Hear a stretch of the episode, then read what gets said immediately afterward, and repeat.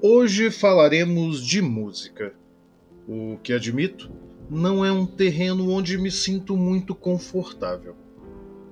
Lorde tinha apenas 16 anos quando alcançou um enorme sucesso mundial com a canção Royals.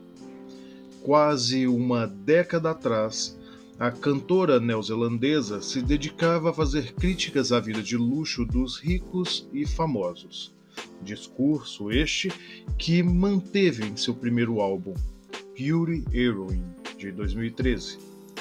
Quatro anos depois, quando lançou o aclamado álbum Melodrama, passou a fazer parte deste universo que antes enxergava com desdém. Depois disso, a cantora desapareceu dos palcos num hiato de quatro anos em sua carreira numa vibe de autoconhecimento, ela viajou para a Antártida e passou pela rígida quarentena da Nova Zelândia na pandemia. Essas experiências serviram de inspiração para compor as 12 faixas de seu novo álbum, Solar Power, lançado na última sexta-feira.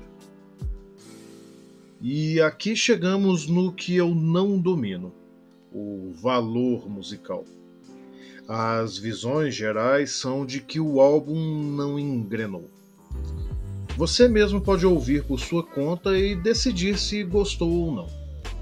Mas o que fez com que eu trouxesse esse tema aqui foi uma troca de mensagens no Instagram, como eu sempre digo que vocês façam, e uma declaração da cantora.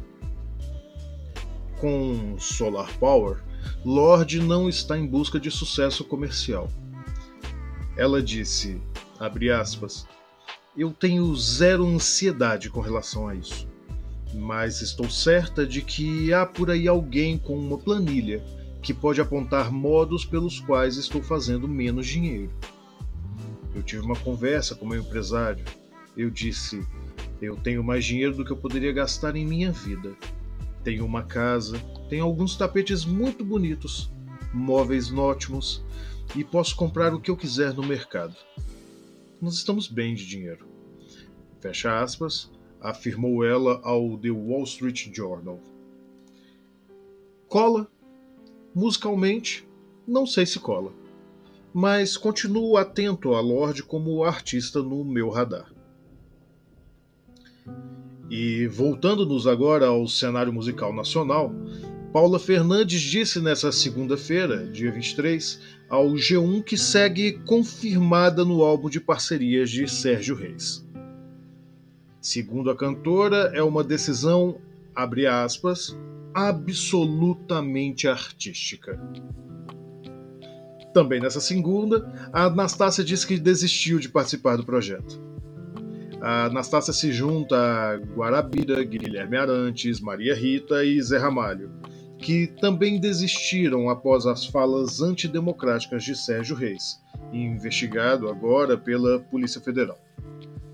A ação investiga a incitação de atos violentos e ameaçadores contra nossa já frágil e combalida democracia. E este, mais breve do que de costume, foi o Atman o seu podcast diário de pequenos drops de notícias sobre cultura e arte. Se você quer ver alguma notícia, um comentário ou dar uma sugestão de tema para este podcast, faça como minha amiga fez.